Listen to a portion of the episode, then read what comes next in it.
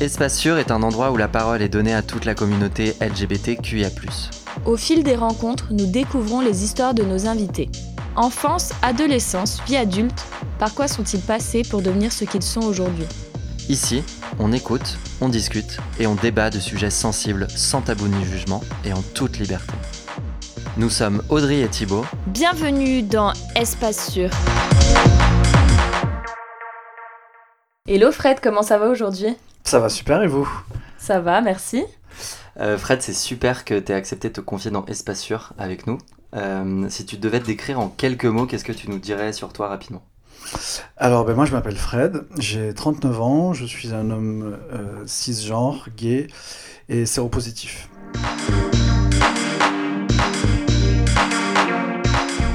Enfance et adolescence. Raconte-nous ton enfance, comment l'as-tu vécu Alors moi je viens du sud de la France, en fait une petite ville près de Marseille qui s'appelle Miramas. Euh, mon père il était chasseur, euh, il buvait, donc il frappait ma mère, donc euh, compliqué. Euh, bon, moi j'avais mon grand frère avec qui je m'entendais super bien, donc ça c'était chouette. Après, euh, ce qui a été compliqué aussi pour moi, c'est que très jeune je me suis senti différent. J'avais une sensibilité qui faisait que je me reconnaissais pas dans les, dans les jeux de garçons, euh, le foot, la compétition, le, sport, etc. Donc euh, très jeune, j'ai compris que j'étais différent. Euh, pas forcément homo, mais voilà, j'avais une sensibilité qui faisait que c'était, c'était compliqué. Est-ce que tu avais déjà à cet âge-là une figure LGBT, amie, famille ou pas du tout? Non, pas du tout. J'avais aucune représentation LGBT autour de moi dans mon enfance, euh, ce qui n'a pas facilité les choses du coup à l'adolescence. Par exemple, voilà, je voulais faire de la danse, de la, la danse moderne jazz, et mon père voulait pas parce qu'il Mm. disait que j'allais, ça allait faire de moi une tapette. Mm. Et du coup, ce, ce mot m'avait marqué en fait. J'avais pas trop compris ce que ça voulait dire, mais je comprenais que dans les yeux de mon père, c'était, c'était pas quelque chose de bien. Donc du coup, le mot tapette, je l'ai associé dé- déjà euh, à une forme voilà, de, d'homophobie. euh. donc ouais, c'était, c'était compliqué. C'était à quel âge ça? Ça, je devais avoir euh, 8 ans, quelque chose comme ça. Ouais, donc dès l'âge de 8 ans déjà, tapette égale euh, négatif. C'est ça. Mm. Donc en termes de, de construction, après, euh, à l'adolescence, c'est compliqué. Et pendant ton enfance, c'était quoi tes relations avec tes parents? Bah, pff, compliqué parce que, encore une fois, il y avait, il y avait beaucoup d'alcoolisme dans ma, dans ma famille. Euh, donc, euh, du coup, euh, violence, alcool, voilà, c'était un peu compliqué. Après, euh, quand ils ont divorcé, ça s'est euh, ça s'est arrangé. C'est- Disons que moi, j'ai j'ai vécu avec ma mère et j'ai développé des- une relation forte avec ma mère. Et par contre, j'ai coupé les ponts avec mon père com- complètement. Euh, à cette époque-là, euh, quelles étaient tes relations avec euh, les garçons et les filles? Euh, alors j'avais surtout des, copines filles, peu d'amis garçons, parce qu'encore une fois, voilà, je m'intéressais pas au sport, au foot, à tous ces trucs-là. Et, et du coup, ah oui, j'ai un, un, un souvenir aussi qui me revient là en parlant. Je sais pas si vous avez connu cette série dans les années 90 qui s'appelait, je crois que c'était Le miel et les abeilles, et il y avait un personnage qui s'appelait euh, Gérard, qui était le prof, le coach sportif euh, très efféminé, bon, musclé, c'était enfin, la gym queen quoi. et, euh, et en fait, il y avait un mec au collège qui m'avait qui m'avait surnommé Gérard. Je pense qu'il avait compris avant moi que j'étais Mhm. gay. Et, et du coup, ça, je l'avais hyper mal vécu parce que ça m'a envoyé ça, cette image du mec efféminé. Et je pense que j'avais une forme d'homophobie intériorisée en moi, en fait. Donc euh, ça, ça a été compliqué. Ouais. À quel âge t'as compris euh, que t'étais entre guillemets différent en partant euh, du principe que la norme serait d'être euh, cis hétéro Ouais, ouais. Bah, je l'ai compris quand, quand j'ai regardé mon premier porno, en fait. Ok. voilà. En Tu fait, on dérapes avait- rapidement sur le côté gay. Bah, ouais, ouais, désolé, hein, mais du coup, euh, on avait piqué une VHS euh, une- donc de mon père. Une- alors, pour, pour ceux qui sont. Ouais, ouais. c'est ce que je voulais dire, Fred. Qu'est-ce qu'une VHS Alors, pour une euh, VHS, de pour, 20 ans pour ceux qui ont moins de je sais pas, 30 ans ou 25 ans, c'était les vidéocassettes qu'on mettait dans des magnétophones. C'était avant les DVD, avant Internet, etc. Et, euh, et donc, mon père avait euh, une vidéo de cul, et du coup, on l'avait, on l'avait piqué avec mon frère un jour où mes parents n'étaient pas là. Et du coup, on a maté le film, et je, je me souviens que, le sexe de l'homme m'avait vachement troublé, Mm. et euh, m'avait beaucoup excité, en fait. Et pas du tout le vagin de la femme. Donc, ça, ça m'avait. ça a été la, la première vraiment indication que, que j'étais différent, on va dire. Voilà. Les stats prouvent que les femmes regardent plus de, de porno lesbien que hétéro aussi. hein. D'accord. Sans pas. soient, sans qu'elles soient euh, Ouais, forcément euh, lesbiennes, gay, bi, Ouais, etc. On, adore poser cette question pendant le podcast, mais durant cette période-là, euh, est-ce que tu pourrais nous dire qui est la première, euh, quelle est la première en fait célébrité sur laquelle tu as fantasmé? Alors, alors, je sais très bien et vous allez rire. je sais pas si vous avez connu la série Madame est servie. C'était sûr. non, mais j'ai pas les mêmes références que vous parce que je suis plus vieux. On peut rappeler ton âge peut-être, 39 ans. Ouais, 39 ans. c'est de. Tu pourrais être mon C'est de l'agisme. Tu pourrais être mon père, ouais. c'est ça.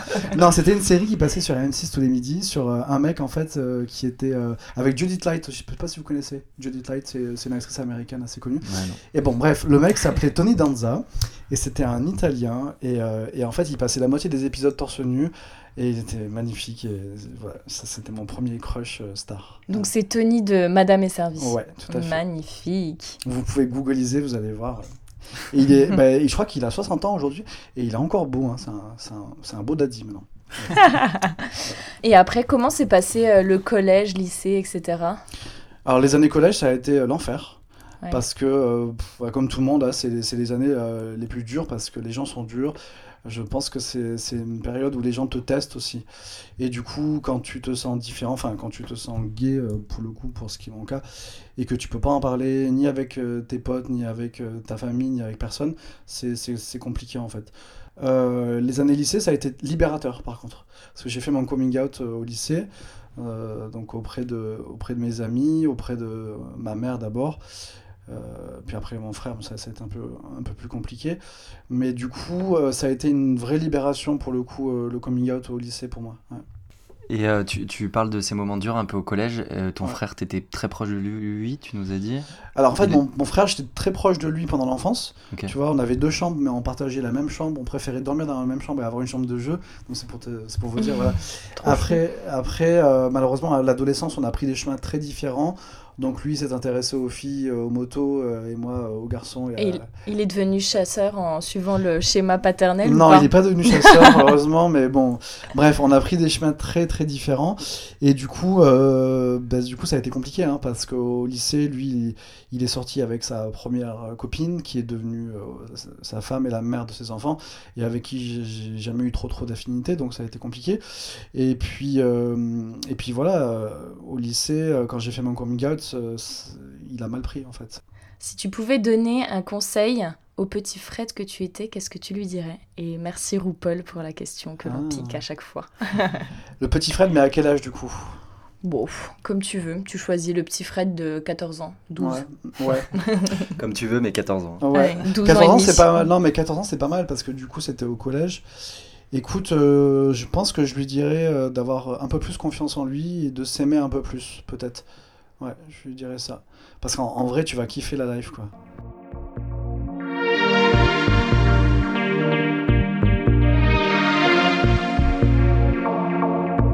Coming out. Comment s'est déroulé ton coming out ou tes coming out? Alors c'est bien que tu dises T parce qu'en fait moi j'en ai eu deux de coming out. Mon coming out gay euh, s'est bien passé en fait auprès de mes amis et de ma mère parce que voilà, ils s'en doutaient et, ils, étaient, euh, ils étaient plutôt euh, tolérants. Avec mon frère, ça a été plus compliqué. Ça a été plus compliqué parce qu'en fait, mon coming out gay, je l'ai fait dans une boîte hétéro et comme j'arrivais pas à le dire à mon frère, j'ai embrassé le mec avec qui je sortais à l'époque devant, euh, devant toute la boîte et devant tous les potes de mon frère. Donc tu vois, les hétéros marseillais, bien macho, mmh. tout ça. Mmh. Donc le lendemain, il est venu me voir à la maison et il m'a dit c'était pour délirer ou... Je dis non, non, c'est mon mec. Et euh, du coup, ça a été compliqué euh, au départ. Après, bon, il a fini par l'accepter, mais euh, ça, a été compliqué. Ouais, ouais t'as fait ça aussi, je pense, pour un peu brusquer et dire Ok, je suis gay, j'ai pas de solution. C'est ça, c'est ça, en fait. Le match sous le fait, sous le fait accompli. Et du coup, tu sortais à, hum, dans des boîtes hétéro à Marseille avec ton mec? Euh, bah ouais, parce qu'à l'époque, tu sais, on n'avait pas trop le choix, quoi. J'avais pas encore découvert. Euh, c'était pas à Marseille, c'est une petite ville à côté de Marseille. Après, j'ai découvert le milieu gay marseillais, donc il y avait une boîte gay là-bas, donc j'y suis, suis allé. Hein. Mais au départ, ouais, il n'y avait pas trop le choix, quoi. Et du coup, ta première euh, expérience euh, sexuelle avec euh, un homme? Enfin, je dis avec un homme en fait. Je ne sais Oui, pas. ah oui, avec un homme, oui. Euh, ça, c'était à 16 ans. C'était au collège et c'était euh, un pote. euh, non, j'avais 15 ans, j'avais 16 ans, ouais. Ouais. J'avais 16 ans. Et c'était en troisième et on préparait un exposé en musique et puis euh, ça a dérapé. Et il était, il était gay ou c'était vraiment la petite expérience un petit peu. Euh, euh, alors, à l'époque, il m'avait dit qu'il était euh, hétéro et que et genre hétéro curieux. Et en fait, euh, 15 ans plus tard, je l'ai retrouvé sur Facebook et, en couple avec un mec. Ouais. Bon, il était pas si hétéro curieux que ça. Hétéro, hétéro curieux, faut qu'on en parle aussi. Mais... Ouais, c'est ça. Mais euh, bah, après, c'était très frustrant pour moi parce que entre 16 et 19 ans, j'ai rien fait. J'arrivais pas à trouver des mecs dans ma petite ville et tout, c'était compliqué. Donc euh, j'a- j'avais grave envie de, de, bah, de sexe, quoi. Mais je trouvais pas de partenaire. Donc ouais, c'est- c'était frustrant. ouais, c'est compliqué. Ouais. euh. Et, et tu, tu faisais comment? C'était, t'avais les applis cette Non, à époque, l'époque, il y ou- avait pas d'appli, Ah euh, ouais. non, non, C'était avait- quoi? C'était Zagat. Je sais pas si t'as connu ça, mais. Non, non, il y avait, il y avait pas. Non, il y avait rien. Franchement, euh, je te parle de ça. C'était en 2000. Et le Minitel, euh, tout Euh, ça. non, quand même pas. Non, abuse pas, abuse pas. Non, non, mais c'était. euh, Il y avait- pas encore. euh, Il y avait pas encore les smartphones. Il y avait pas d'appli en fait. Donc tu avais des sites de rencontres euh, sur internet et en plus j'avais pas internet à la maison, il fallait aller dans une espèce de, de cybercafé communautaire en ville. Donc en fait, donc en fait t'avais des mecs à côté, donc je, je faisais hyper gaffe que les gens voient pas que je sois sur un chat gay et tout. C'était hyper compliqué en fait. Mais t'y allais quand même, quoi. C'est quand dingue. même. Ah Ouais, ouais. Bah oui, oui, c'est ouais, l'appel du sexe. Ça s'appelait comment ces sites-là, tu te souviens? Oh, je me rappelle pas, euh, mais je crois qu'il y avait Caramel. Caramel, c'était un, un Mm. chat et t'avais dedans t'avais des forums gays. Et t'avais Skyrock aussi. Hein. Tu te connectais euh, Ouais, il y avait sur ça un, aussi, un ouais. chat gay et ça, euh, tu pouvais. ouais. euh, ouais, je me rappelle. Mais il fallait, il, il fallait pas se faire griller quoi. C'était compliqué. T'as déménagé à Paris, si je dis pas de bêtises Ouais, après? C'était ouais. avec quel âge? Alors en fait, euh, en 2003, alors entre-temps, il y a, eu un truc compliqué dans ma vie, c'est que j'ai perdu ma maman à, à 20 ans, qui est décédée d'un cancer. Donc ça, ça a été euh, une grosse épreuve. Et, euh, et du coup, c'est un peu ça qui m'a donné envie, parce que j'ai fait mes études à Aix-en-Provence, j'ai fait, j'ai fait une fac d'anglais. Et, à un moment donné, je me suis dit, j'ai besoin de me reconstruire ailleurs, parce que voilà, j'a- j'avais fait le tour du, bah, du Sud. Ma maman était décédée, donc besoin de se reconstruire. Et du coup, je suis parti à Paris en 2003 à, à 22 ans pour une nouvelle vie. Et ça fait quoi du coup d'arriver à Paris à 22 ans après avoir connu euh, uniquement euh, le Bah, sud et les boîtes hétéros? C'est exaltant. Je suis arrivé à Paris, je connaissais personne, et en fait j'aimais le fait d'arriver dans une grande ville comme ça tout seul, même si euh, au départ c'était un peu angoissant. En vrai, c'était assez exaltant, ouais, de sortir. C'est c'est aussi l'époque où j'ai connu euh, mes premières sorties euh, dans des lieux euh, gays euh, sexe, comme des saunas, euh, des saunas gays ou, ou des sex clubs comme le dépôt, etc. C'est un univers qui m'attirait beaucoup, moi. Je, toujours été très curieux, et du coup, euh, du coup, c'était c'était super excitant, quoi. Ouais. Et tu y allais seul Ou euh, tu te trouvais des potes ou t'avais Non, j'avais pas de potes. hein, et- tu- En fait, je, je- je débarquais à Paris, je connaissais personne, donc j'allais tout seul. Mais après, je revenais souvent accompagné. Donc, euh, tu y allais seul, mais le ça. retour, ça allait.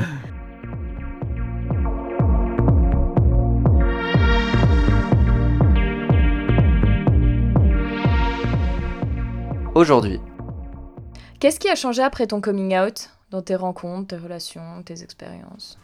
Tout simplement, j'étais euh, j'étais mieux dans ma peau. Donc, je pense qu'en fait, quand tu, es, euh, quand tu es bien dans ta peau, ça se voit. Et, et du coup, tu attires des gens bien dans, dans leur peau aussi. Enfin, moi, c'est comme ça que c'est ma philosophie dans la vie, en fait. Quand tu souris aux, aux gens, les gens te sourient. Et en fait, quand, bah, si, quand, si, tu, si tu veux avoir des rencontres sympas et que tu veux avoir du sexe à pile, il faut aussi que tu, as, que tu assumes et que tu, sois, et tu vis bien les choses. Enfin, c'est comme ça que je, je- je vois les choses, en fait.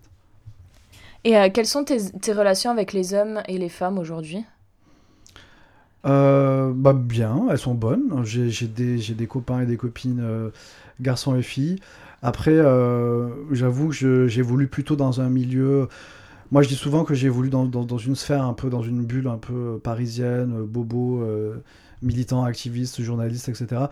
Et je j'ai pas beaucoup d'amis hétéro mecs, en fait. Hmm. Voilà.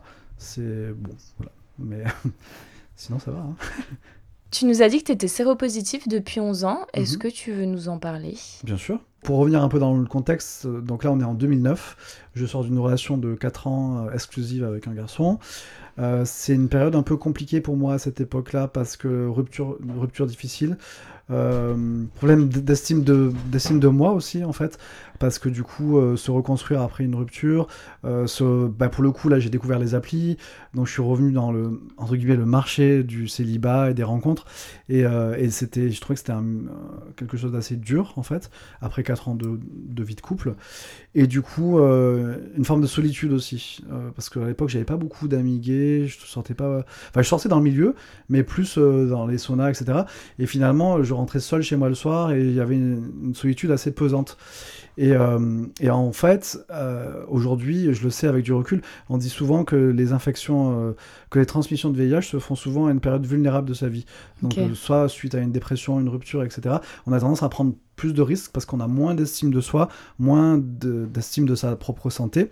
Et du coup, bah, c'était une époque où, où je picolais, j'allais euh, j'allais euh, dans, dans, des, dans des sex clubs, et du coup, je me faisais prendre sans, sans préservatif. Et, euh, et c'est après que je me disais, merde, t'as fait une connerie, tu vois. Mais je faisais le test tous les trois mois, parce que je savais qu'en tant que gay, j'étais très exposé au VIH, parce que les gays sont, sont, sont surexposés au VIH proportionnellement aux, aux hétéros. Et du coup, je faisais le test tous les trois mois, et ça revenait tout le temps négatif. Et puis un jour, en décembre 2009, euh, j'ai fait mon test et puis euh, quand je suis allé chercher le résultat, euh, le médecin m'a dit ce n'est pas le, le, résultat qu'on espérait malheureusement. Ok. voilà, donc ça, ça a été un peu le choc de ma vie. Et, tu, tu, te sens comment cette journée-là? Comment t'accueilles cette nouvelle? Bah, très compliqué parce que ça faisait, euh, ça faisait des mois que je faisais des tests, c'était toujours négatif, alors que je prenais des risques. Donc je me disais, bah, en fait, euh, je passe entre les gouttes, ça me mm. concerne pas. On pense toujours que ça, ça, va arriver aux autres. Mm. Tu vois Et puis finalement, quand ça te tombe dessus, bah, tu te refais le film déjà de, des mois d'avant, tu te dis comment ça a pu arriver, mm. avec qui, etc. En plus, je venais de rencontrer un mec, ça faisait une semaine, je devais le retrouver, il devait me présenter ses, ses potes et tout. Donc tu vois, c'était un peu la première semaine quand t'as les papillons et tout. J'ai dit au mec, euh, désolé, mais je pourrais pas venir. Et puis, je me suis fait couler un bain.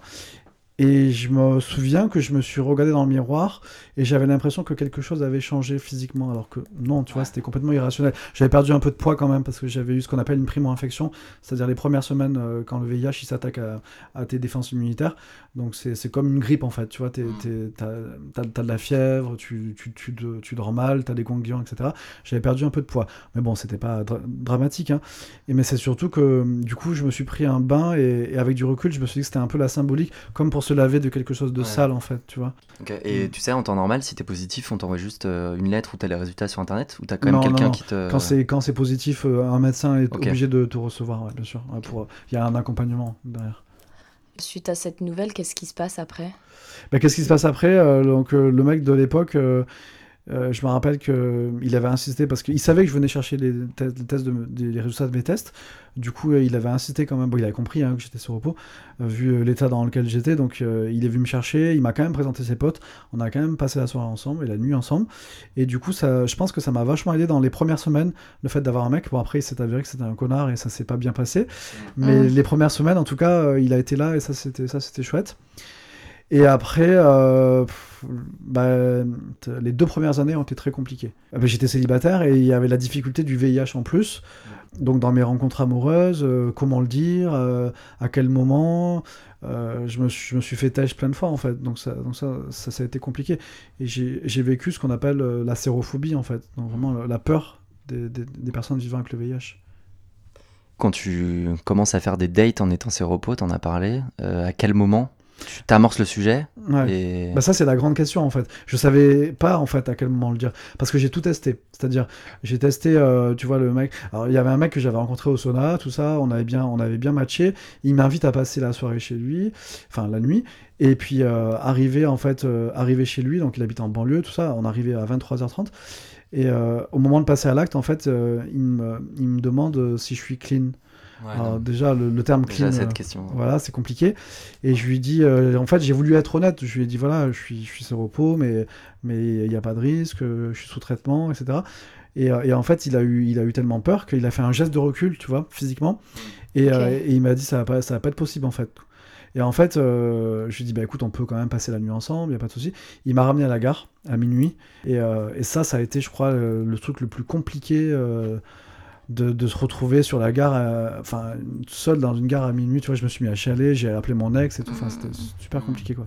Le problème aujourd'hui avec le VIH, c'est qu'il y a un décalage entre les avancées thérapeutiques scientifiques qui sont assez impressionnantes et les représentations que le grand public a euh, des personnes vivant avec le VIH. Le premier truc que j'ai fait, c'est j'ai tapé euh, sida dans Google. Et là, je suis tombé sur des images atroces euh, des années 80, des mecs avec les joues creuses, etc. tu vois, le, euh, je sais pas, enfin le film Philadelphia, je pense vous l'avez tous vu ce film, tu vois. Ce, film il se passe en 1993, donc euh, ouais c'est poignant, mais en fait c'est pas du tout la réalité du VIH aujourd'hui. En fait ce qu'il faut savoir, c'est qu'en 96, il y a des nouveaux traitements qui sont arrivés, euh, ce qu'on appelle les trithérapies, et qui ont tout changé en fait dans la lutte contre le VIH. Donc en fait, c'est quoi le VIH Le VIH, c'est un virus qui s'en prend à tes défenses immunitaires. ok? Euh, donc ça veut dire que si tu n'as pas accès à un traitement, au bout d'un certain temps, tu n'auras plus de défense immunitaire pour te défendre, et donc tu vas arriver en stade SIDA. Le stade SIDA, c'est le, stade terminal. Et c'est là où tu peux euh, mourir d'une simple euh, grippe, en fait, ou d'un rhume, etc. Et en fait, ce que les gens ne savent pas, c'est que, effectivement, dans les années 80-90, les gens arrivaient souvent en stade SIDA et décédés. En 96, les trithérapies sont arrivées, des nouvelles molécules qui ont, qui ont permis en fait aux gens de ne, de ne jamais passer en stade sida. C'est-à-dire de contrôler la réplication du virus dans ton système, empêcher qu'il se multiplie et euh, bloquer aussi la transmission du VIH à tes partenaires. Donc en fait, ça, ça, a un double effet. Et ce qui fait qu'aujourd'hui, la plupart des personnes séropositives euh, dépistées sont sous traitement et c'est ce qu'on appelle le TASP en fait. TASP, c'est un terme anglais qui veut dire Treatment as Prevention, et qui veut dire qu'en fait, grâce à ton traitement, tu ne peux pas transmettre le VIH à tes partenaires. En fait, il est endormi, il est bloqué dans ton système, il ne peut pas se répliquer. Ça ne devient plus une maladie mortelle, ça devient une maladie chronique. Et tu as une espérance de vie normale. Mais ça, je pense vraiment que dans la bon, communauté LGBT, ok, mais dans l'autre, enfin, les, hétéros, je pense que le grand ne le savent pas en non, fait. Non, ne le savent pas parce que euh, parce que il n'y a pas eu de campagne nationale autour de ça. On est 170 000, on est 170 000 séropos en France et en fait euh, on nous voit pas euh, dans les séries télé, dans, dans, les fictions. ou alors quand tu vois des séropos, c'est des fictions qui se passent dans les années 80-90 et c'est les années SIDA. Donc tu vois, c'est la série Pause que j'adore, mais qui se passe dans les pires années où tu vois où ils meurent tous en fait. C'est pour ça que moi, dans mon combat d'activiste et de témoignage, j'essaye d'amener une, une vision un petit peu différente pour dire euh, bon, le VIH c'est compliqué, mais en vrai, quand tu es dépisté et traité, ça va. Tu as, euh, une vie normale, tu vois. Moi j'ai une vie normale, j'ai un taf, j'ai un mec, j'ai une vie sociale, etc. Donc euh, j'ai juste un cachet à prendre tous les jours. Et, et du coup, ce, ce, ce, cachet me permet d'être en bonne santé et de ne pas transmettre le VIH. C'est parce qu'en fait, on fait pas de différence entre le VIH et le sida? C'est ça. C'est quoi la différence entre la PrEP du coup et ton traitement? Alors la PrEP, en fait, c'est un traitement préventif, donc c'est destiné aux personnes séronégatives, et c'est composé en fait euh, de deux molécules que prennent les personnes séropositives, et ces molécules-là, en fait, elles sont assez révolutionnaires parce qu'elles bloquent euh, l'entrée du virus dans ton système, euh, c'est-à-dire même si tu as un rapport non protégé par un préservatif, la PrEP te protège. Et la PrEP, pour moi, c'est une révolution. C'est-à-dire que c'est à la fois un outil de prévention, mais c'est aussi un outil de libération sexuelle, que ce soit euh, pour euh, les personnes qui qui sont pas à l'aise avec la capote pour plein de raisons, parce que ça te fait débander, parce que tu prends de l'alcool ou des drogues et que tu n'arrives pas à, assurer euh, ta protection, parce que tu es travailleuse ou travailleur du sexe. Il y a plein de raisons qui fait que le préservatif en fait c'est pas si simple que ça, contrairement à ce qu'on peut penser, et ça te permet de prendre le contrôle en fait sur ta prévention aussi, voilà, et de pas dépendre de l'autre. Par contre, la PrEP, c'est que pour le VIH. Alors, j'aime pas cette phrase, c'est que pour le VIH. Tu sais pourquoi? Non, c'est pas grave. non, mais c'est un truc qu'on entend beaucoup. Effectivement, ça protège pas des IST. Mais moi, je vais pas mettre au même niveau le VIH avec euh, une gono ou une clame, tu vois. Oui, que tu prends, tu prends des antibiotiques pendant trois jours et c'est parti, quoi. En fait, moi, c'est ce que je dis souvent. Tu fais ton petit check-up, on te dit t'as une gono, une clame. Moi, j'en ai eu plein euh, dans ma vie. On te fait une piqûre dans, dans les fesses, c'est pas agréable, c'est sûr. Mais c'est pas un traitement à vie, tu vois. Et c'est pas, En fait, pour moi, c'est pas comparable avec le VIH, tu vois. Et, et en termes d'épidémie aussi, c'est pas comparable. Aujourd'hui, il y a 38 millions de personnes dans, euh, dans, le monde qui vivent avec le VIH. Et il y a énormément aussi de, de, de gens qui, meurent encore du, sida, pas en France, parce qu'en France, la plupart des séropos sont dépistés et traités, mais dans le monde, il y, a des, des pays où ils n'ont pas accès, en fait, euh, tu vois, au traitement, etc. En fait, la PrEP, euh, ça, a permis, dans, euh, dans les pays qui ont accès aujourd'hui, de faire chuter l'épidémie du VIH. Hmm. Par exemple, à Londres ou à San Francisco, il y a pratiquement plus d'épidémie de VIH grâce à la PrEP, tu vois. Le problème, aujourd'hui avec la PrEP, c'est que euh, les, gays, euh, les gays blancs euh, bien, bien insérés dans la société ont compris que ça marchait, ils se sont jetés dessus. Sauf que les autres publics exposés au VIH, euh, les personnes nées à l'étranger, les migrants, les travailleurs du sexe, etc., euh, ont moins accès à la PrEP aujourd'hui. Donc il y a, il y a un effort à faire euh, au niveau des campagnes, au niveau du ministère de la, San- de la Santé, pour que tout le monde puisse avoir accès à la PrEP. C'est marrant ce que tu as dit parce que on a vécu à Londres avec Audrey. Comment t'expliques qu'à Londres, il y a 6 ans, il y avait de la pub dans le métro quand même pour la PrEP? Ouais, En France, je pense que tu prends un hétéro, il ne sait pas ce que c'est en fait. Il, ne- Bah, il ne ouais. connaît pas la PrEP. Moi j'ai des G-potes, ils ouais. ne connaissent pas la PrEP. bien sûr. Bah, c'est un manque de volonté politique, tout simplement. En fait, euh, bon, après, en France, euh, il y a une chose qui est bien quand même, c'est que c'est remboursé à 100% depuis 2016. Ça c'est on, vrai. est, on est un des rares pays où c'est remboursé à 100%. C'est aussi parce que les militants se sont battus. Euh, tu vois, moi, chez Aide, depuis 2012, euh, on, se- on a fait un plaidoyer pour que la PrEP soit remboursée. Euh, et à l'époque, on s'en prenait plein la gueule. On nous disait qu'à cause de nous, euh, l'épidémie allait exploser, qu'on était etc. Et tout. Euh, la réalité, c'est que les chiffres du VIH en 2018, euh, pour la première fois, ont baissé en France depuis 10 ans, grâce à la PrEP. C'est de nouveaux cas du coup. Ouais, des nouveaux diagnostics. Ouais, Et, et tu travailles chez Eds, hein, t'en as parlé, mais. euh, ouais juste, oui, euh, je travaille chez oui.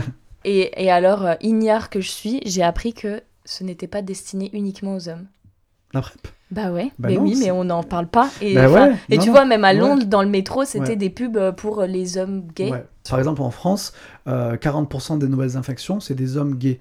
Il n'y a pas Mm. 40% d'hommes gays en France, en fait. Donc, Oui, oui, proportionnellement, donc, donc, en fait, il y a une disproportion au niveau de l'épidémie qui s'e- qui s'explique par plein de raisons sociologiques, euh, euh, le fait qu'il y a plus de partenaires, les- euh, des pratiques euh, qui exposent plus au VIH, la, la pénétration anale euh, est plus euh, dangereuse parce que les muqueuses anales euh, absorbent, etc. Donc il y, a des- il y a des explications. Après, euh, je suis d'accord avec toi que c'est pas normal qu'aujourd'hui en France, euh, 95%, même plus je crois, 98% des utilisateurs de la PrEP sont des hommes gays. Mm. C'est pas normal. Donc toi, Fred, tu, tu, tu, es, tu prends le TASP, Ouais, c'est ça. du coup tu prends pas la PrEP, on est d'accord. C'est pas le même traitement, mais voilà, ça, ça se ressemble. Et après, ce qui est intéressant aussi euh, à entendre, c'est que ça va hyper vite au, au niveau des avancées thérapeutiques. Là, il y a des essais qui sont en phase, term- en, en phase finale euh, de PrEP en injection, par exemple, une fois tous les deux mois. Donc, c'est-à-dire, tu n'as même pas à prendre euh, un cachet, etc. Pareil pour les traitements pour les personnes séropositives aussi. Il y a plein de choses qui sont en train d'être testées là, qui, qui font que ça avance très très vite. La, réalité aujourd'hui, c'est qu'on a tous les outils nécessaires pour mettre fin à l'épidémie du VIH. C'est-à-dire, euh, il faut dépister en masse. euh, Mm. Il faut dépister en masse les personnes exposées au VIH. Donc, on, on le sait, euh, les hommes qui ont des rapports sexuels avec des hommes, les travailleurs du sexe, les personnes qui s'injectent des drogues, euh, les personnes trans, voilà, et les, et les personnes nées à l'étranger, qui viennent plutôt d'Afrique subsaharienne ou euh, Europe de l'Est. Donc, si on dépiste en priorité ces publics-là, qu'on met sous PrEP les personnes les plus exposées au VIH et qu'on met sous traitement VIH les personnes qui sont diagnostiquées séropositives, en fait, il n'y a plus d'épidémie. Hmm. Parce qu'en fait, si tout le monde est sous PrEP, enfin, si toutes les personnes euh, qui sont concernées par le VIH sont sous PrEP et sous TASP, bah, il n'y a plus d'infection, en fait. Parce que moi, avec mon traitement, je peux pas te transmettre le VIH. Et toi, tu prends ta PrEP, donc en fait, tu es protégé. Donc, tu vois, Mm. c'est ça, en fait. On a les solutions. Sauf qu'il faut les mettre à l'échelle euh, nationale. La PrEP, ça va pas être pour le petit couple, euh, tu vois, hétéro, euh, qui, euh, qui est dans un couple ex- exclusif, etc. Mm. Ça sert à rien, en fait, tu vois. Ou si tu as deux partenaires par an, je vois pas l'intérêt de prendre la PrEP. Ce qui est intéressant avec la PrEP, c'est que tu as deux façons de la faire, de la prendre. Tu peux la prendre en continu, donc tous les jours, si t'es un gros cotard et que... et tu peux on la sait prendre... pas de quoi demain sera fait. C'est ça. et tu peux la prendre à la demande. C'est-à-dire si tu sais que tu, tu baisses que le week-end et que tu as tendance à faire euh, des partous ou quoi, eh ben, tu vas la prendre du vendredi au, au lundi. Et puis la semaine, euh, t'es sage, tu rentres le soir et tu regardes Colanta ou je sais pas, ou, ou L'amour est dans le pré, t'as pas besoin de prep. Si Ouais. je dis pas de c'est même quelques heures avant et après Ouais, la relation. ouais. c'est ça. Donc tu peux En même fait, il faut- choisir. euh, ouais. Il faut que le rapport sexuel soit entouré de, de, de deux cachets avant, deux cachets après de, bah, de prep pour te protéger en fait. C'est incroyable quand même. Hein. C'est une véritable révolution. Euh, la, la sexualité, à la base, c'était sans préservatif, tu vois. Euh, le préservatif Oui. est venu avec euh, l'épidémie. Ça, ça, existait, ça existait déjà, mais en vrai, dans les années 70, personne baisait avec capote. Oui. C'était la révolution sexuelle, c'était la libération sexuelle, tu vois. Et au moment où cette libération sexuelle a explosé, hop, l'épidémie de VIH/SIDA est arrivée, et là, euh, capote de... c'est normal, les gens, les gens mouraient, hein. donc à un moment donné, il fallait se, il fallait se protéger. Oui, oui, bien sûr. Euh, moi, j'ai parlé avec, euh, j'étais accompagnateur, accompagnateur PrEP à l'hôpital, c'est-à-dire je, je voyais les mecs après leur consultation avec le médecin, et en fait, nous, avec Ed, on faisait de l'accompagnement communautaire pour dire, est-ce que tu as des questions que t'as pas osé parler, parce que parfois, ils osent pas dire qu'ils se font fister, tu vois, des trucs comme ça, ou qui prennent, ou qui font du chemsex, des trucs comme ça. Donc en fait, nous, on leur posait des questions pour, pour essayer d'approfondir un petit peu, et, et souvent, tu vois, les mecs, ils me disaient, mais, euh, mais moi, je revis, en fait, tu vois. Le TASP, donc euh, tu prends un cachet tous les jours Comment ça se passe? Ouais, alors moi je suis en, je suis en allègement thérapeutique, c'est-à-dire que je prends que 4 jours par semaine. Ça, ça fait partie des avancées thérapeutiques. En fait, euh, on s'est rendu compte qu'on avait, sur certains traitements, on n'avait pas besoin d'en avoir 7 jours sur 7 parce que ça marchait bien. Prendre un cachet par jour du lundi au jeudi. J'ai très peu d'effets indésirables. Moi, je n'en ai pratiquement pas. Des fois, j'ai un peu mal au ventre, mais je sais pas si c'est parce que j'ai picolé la veille ou parce que j'ai mangé du saucisson et du fromage. Mais, euh, mais en vrai, j'ai une vie complètement normale. Tu vois, c'est c'est ça aussi que les gens comprennent pas. Les gens euh, sont restés bloqués, tu vois, à Phila- Philadelphia où il prend 25 cachets par jour et il passe la journée au shot à avoir la diarrhée, mais c'est- c'est terminé ça en fait. Quoi. On n'est pas tous égaux par rapport à ça. Moi je, moi, je le vis bien parce que je suis séropo depuis 10 ans. Quand Ouais. tu es séropo depuis 20-30 ans, euh, t'as- c'est plus compliqué parce que tu as, tu as subi d'autres traitements et il y en a qui ont malheureusement aussi euh, servi de cobaye pour les premiers traitements. Donc, euh, et puis tu as des, c'est ce qu'on ce qu'on appelle des comorbidités qui, s'ajoutent avec les années. Donc euh, et évidemment que je parle en mon nom et moi je dis Fred, oui, moi je le vis bien. Mais quand tu es séropo depuis euh, 25 ans, 30 ans, c'est- c'est c'est plus compliqué. Euh, Fred, si je te Ouais. demande, euh, si je te pose la question, t'es clean, t'en as parlé tout à l'heure, Mhm. tu me réponds quoi Ah putain, je déteste cette question, c'est mon cheval de bataille. Euh, bah, je déteste cette question parce qu'elle me renvoie à cette fameuse soirée, je vous ai expliqué, où le mec m'a ramené à la gare à minuit. Et, euh, mais surtout sur les applis de rencontre, en fait, tu vois. Euh, bon, moi, je suis dans un couple ouvert avec mon mec, donc euh, parfois je vais sur Scruff ou Grindr. Et, euh, et voilà, et, les- et tu- bon, aujourd'hui c'est différent parce que, parce que j'affiche maintenant sur mon profil que je suis séropo. Ouais. Et, euh, et d'ailleurs, je mets euh, séropo et clean et je mets une petite phrase du genre je me douche tous les matins. Parce qu'en fait, en vrai, clean ça veut dire propre et ça sous-entend que les personnes vivant avec le VIH elles seraient sales, quoi. C'est très violent. T'as vraiment, enfin, tout le temps la question quasiment. Tout le temps. T'es clean Ouais. et, Tout le temps, ouais. Et j'ai même créé un compte Instagram avec un pote qui s'appelle euh, Séropo versus Grinder, qui est inspiré de, je sais pas si vous connaissez, Personnes racisées versus Grinder, qui est un, qui est un, un- un compte pardon, qui déconstruit le, le racisme sur les applis de drague Hmm. gay. Ça, c'est encore un autre sujet, mais voilà. no black, no Asian. C'est ça, exactement. Et nous, en fait, on s'est, on s'est inspiré avec mon pote Julien de, de ce compte pour faire euh, donc euh, Séropo versus Grinder et on met des, on met des captures écran qu'on anonymise quand même, Mm. tu vois. Et euh, il y a des trucs mais horribles quoi, genre euh, genre pas de Séropo, pas de Sidaïque, mais des, mais des trucs euh, vraiment d'une violence inouïe. Et tu vois, je me dis moi, euh, je suis armé pour parce que je, je, suis- je suis bien, je suis en couple et tout, et je me, et je suis, je, je suis construit. Mais mais le, le gamin de 22 ans qui vient d'apprendre qu'il est Séropo, Mm. tu vois, Mm. qui, qui en parle à personne parce que tu vois c'est dur, qui se connecte à Grinder et qui voit euh, euh, je cherche que des mecs euh, clean, pas de séropo, etc. T'imagines la violence du truc quoi, c'est- c'est c'est chaud quoi. Finalement, t'as presque dû faire un coming out séropo Ouais. auprès de tes amis, Ouais. potentiellement ton frère, etc. Ça Ouais. s'est passé comment? Bah c'est compliqué parce que quand t'es gay et que t'es séropo, t'as donc t'as un deuxième coming out à faire et celui-là il est encore plus compliqué pour moi. Ça a été compliqué parce que si tu veux en tant que en tant que PD, je dis PD mais c'est au sens euh, activiste du terme, c'est de la réappropriation. Euh, je c'est un, peu à l'époque c'était un peu un constat d'échec quand même. Parce que moi depuis de- de- depuis que je suis PD on m'a toujours dit voilà euh, le VIH il est très présent dans ta communauté il faut que tu te protèges etc j'étais informé tu vois. Et pourtant tu vois et pourtant j'ai pris des risques et pourtant je l'ai je l'ai chopé et du coup euh, quand tu reviens dans ta famille et déjà tu vois le fait d'être parti à Paris ils ont pas trop compris et tout machin donc en plus quand tu reviens et que tu leur annonces ça c'est un peu un constat d'échec quand même tu vois c'est un peu le cliché justement Mm. tu vois, du, du gay qui est parti à Paris et qui a baisé avec n'importe qui et qui est, tu vois. Bon, aujourd'hui, c'est quelque chose que j'ai déconstruit, mais à l'époque, c'est comme ça que je l'ai vécu, en fait, quoi, comme un constat d'échec. Donc ça a été très dur, euh, ça, ça- ça a été assez douloureux, en fait. Mm. T'as fait pas mal de médias, pas mal de télé. T'as Ouais. t'es apparu dans le JTTF1 France 2, Tétu, Combini, enfin Ouais. Doctissimo, etc. Euh, et du coup, tu t'en as parlé un petit peu plus, plus tôt aussi. Tu as écrit un livre? Oui, tout à fait. tout seul, si je dis pas de bêtises. Ouais, tout seul comme un grand. Ouais, en fait, ce, ce livre, c'était un peu la prolongation du, du blog, parce qu'en fait, quand j'ai commencé à écrire sur mon blog, euh, l'écriture, c'est quelque chose de thérapeutique pour moi. Ça me fait du bien et je, et je, mets, euh, et je mets sur papier, euh, enfin plutôt sur Word, des, des choses... euh, des choses intimes, mais euh, en fait, je pars toujours de mon expérience personnelle pour aller vers quelque chose de plus universel. C'est-à-dire, quand je parle de la difficulté de, de, grandir gay dans une petite ville, je pense que ça parle à plein de gens. Mmh, Pas forcément gay d'ailleurs, mais tu vois, tous les gens un peu outcast. Euh, quand je parle. Ouais, quand je parle du coming out, ça parle à, plein de gens. Quand je parle du, du, du VIH aussi, finalement. Et euh, j'avais envie d'aller au-delà du blog et, des, et, de rentrer un peu plus dans le détail de, de, de, de, bah, ma vie, à la fois pour donner euh, une image différente des personnes vivant avec le VIH et dire qu'en fait, euh, bah, tu peux être séropo et heureux. Et, euh, et, et, kiffer la vie, parce que moi je kiffe vraiment la vie, je suis vraiment quelqu'un d'heureux. Et, euh, et c'est quelque chose qu'on voit pas, on voit toujours à la télé des séropos qui pleurent, qui vont mal, visage mmh. caché. Et du coup, moi c'est un peu euh, ce que je voulais faire avec ce livre. À la fois donc donner une image différente des séropos et aussi donner de l'espoir aux séropos qui peuvent pas en parler. Parce qu'en fait, moi, j'ai beaucoup de, de, de séropos qui m'écrivent sur les réseaux sociaux, sur Twitter, Insta et tout, et qui me disent euh, bah, que ça leur fait du bien d'entendre ça, parce que eux, pour plein de raisons, ils peuvent pas en parler à, à leur entourage euh, familial, professionnel, même euh, amical, etc. Il y en a, il y en a qui, qui n'en parlent à personne. C'est un, c'est un secret, quoi. Et c'est terrible, en fait, de vivre avec ça.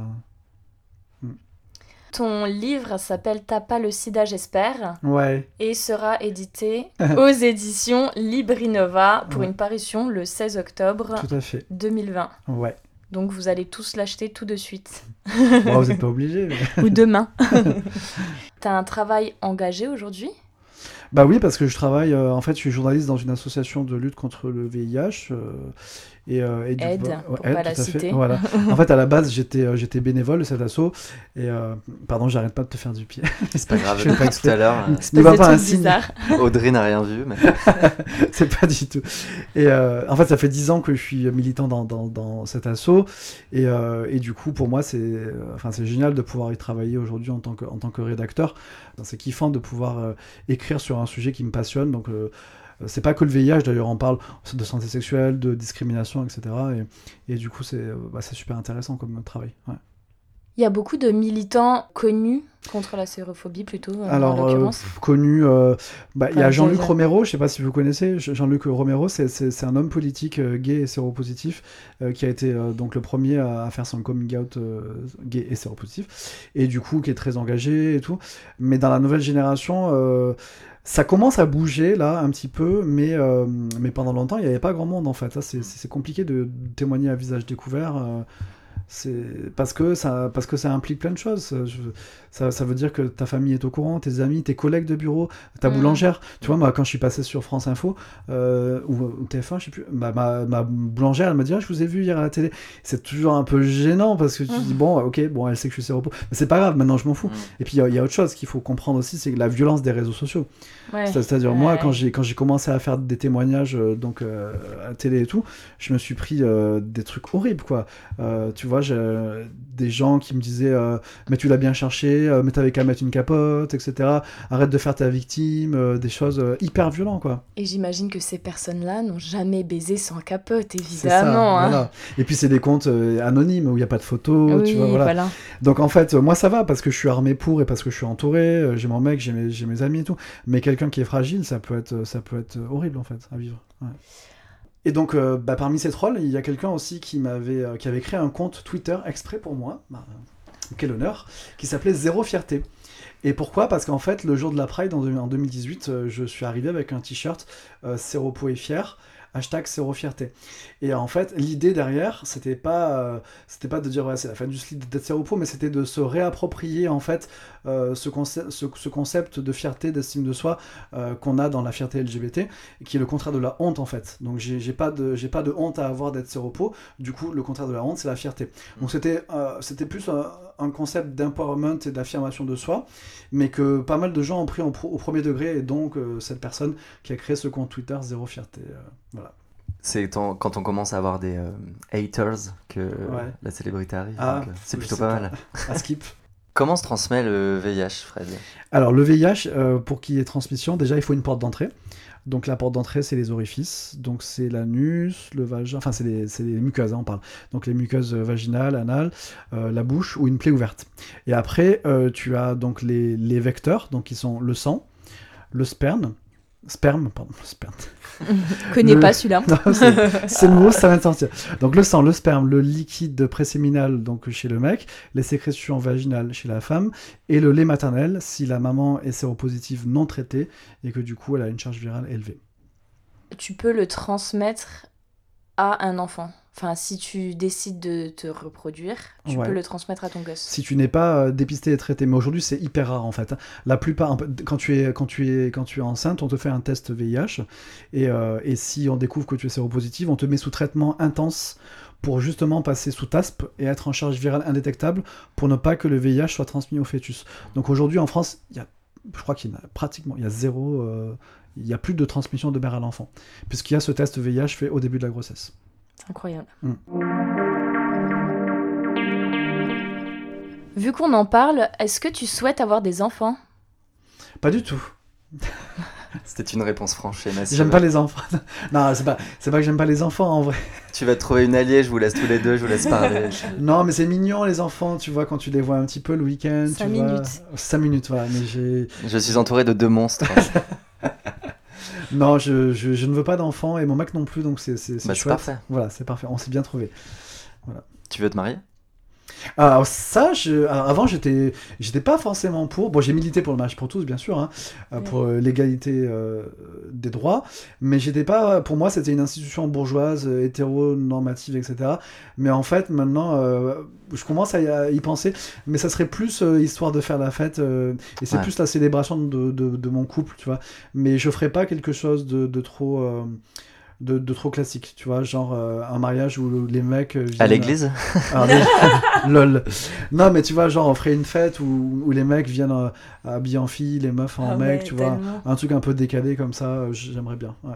Il nous a dit qu'il regardait pas RuPaul et ça y est, genre, Ah, comme c'est tu le me défilé out des drag queens. Comme tu me out. ouais, non, je regarde pas de RuPaul, j'ai honte, j'ai honte. Aujourd'hui, quel est le message que tu veux faire passer sur le VIH Euh, alors j'aurais deux messages à faire passer. Euh, déjà aux personnes euh, séronégatives, enfin qui se pensent séronégatives, faites-vous dépister. Parce Ouais. que voilà, il y a 25 000 personnes en France, encore une fois, qui ignorent leur statut sérologique. Donc euh, le savoir, c'est le pouvoir. Knowledge is power. Faites-vous dépister, c'est super important. Euh, si on vous diagnostique séropositif, ça va être compliqué, je vais pas mentir, les premiers mois, les premières semaines, mais vous allez vite être mis sous traitement, vite sous TASP, charge virale indétectable, et après ça va aller, en vrai ça va aller. La vie avec le VIH, euh, c'est pas compliqué d'un point de vue médical. Ce qui est compliqué, c'est le regard de la société et les Mhm. représentations que les gens ont sur les personnes vivant avec le VIH. Et pour ça, pour moi, la, la clé, c'est d'être visible. Il faut, il faut qu'on en parle. Il faut qu'on sorte de cette invisibilisation. Tu vois, moi, j'ai plein, j'ai plein de mecs sur Twitter, des gays, tu vois, euh, beaux gosses, qui font du sport, etc., que je croise dans le Marais, au Cox, au Quetzal, et qui me disent, euh, enfin, en fait, Fred, je suis séropo, mais personne ne le sait, etc. Et tu vois, ça me, ça me, ça me fait de la peine, en fait. Tu vois, je, je les croise, euh, ils me font un petit clin d'œil, et en fait, le- leurs potes savent pas qu'ils qu'ils- qu'ils- qu'ils sont séropos, alors qu'ils sont pédés, quoi, tu vois, et, et que le VIH fait partie de notre histoire communautaire. Donc, je pense qu'il y a, il y, y a un besoin de visibilité, il faut qu'on soit visible, et, euh, et en, en- en- en étant visible, on va aussi casser les préjugés, et on va inciter les gens à se faire dépister aussi. Parce que pendant longtemps, les gens se, font pas, se sont pas fait dépister parce qu'il y avait ce qu'on appelle la stratégie de la peur. C'est-à-dire, on disait aux gens, Mhm. VIH égale sida égale mort égale souffrance. Et donc les gens, bah, ils n'ont pas envie de souffrir, ils n'ont pas envie de mourir.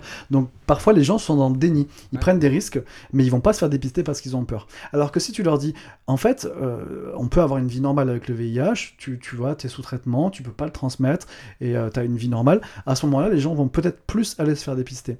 Donc c'est pour ça, moi j'essaye de briser un peu ce- cette stratégie de la peur et de, et de banaliser un peu, tout simplement, le- la vie avec le VIH. J'ai pas peur de, de dire le mot banaliser, c'est pas un gros mot, parce qu'en vrai, moi, ma vie, elle est, elle est très simple. hein. J'ai pas, tu vois.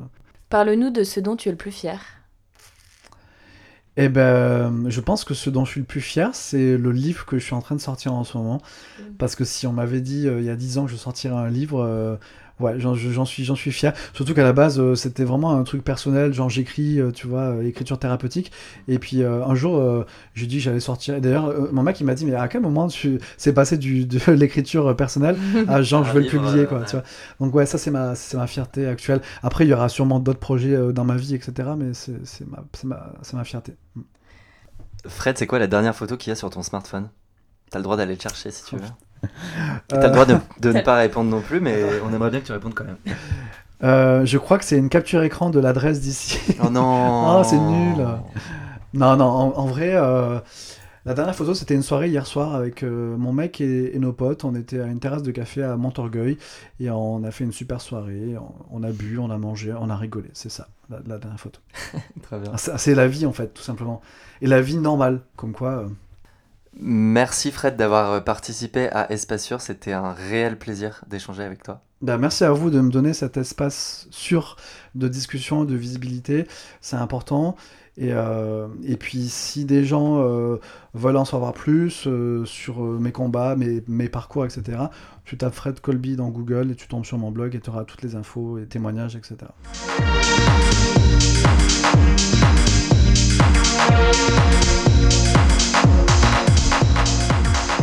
Merci à tous d'avoir écouté cet épisode d'Espace Sûr. Si vous l'avez apprécié, n'hésitez pas à nous mettre 5 étoiles sur Apple Podcast et nous suivre sur Instagram at Espace Sûr Podcast. Vous souhaitez participer ou simplement réagir? Écrivez-nous un email à espacesurpodcast.gmail.com. Un grand merci à Louis Collin de nous avoir permis d'utiliser sa musique The Man I Love pour notre jingle et les effets sonores. Nous avons hâte de vous retrouver lors du prochain épisode. Bisous, à bientôt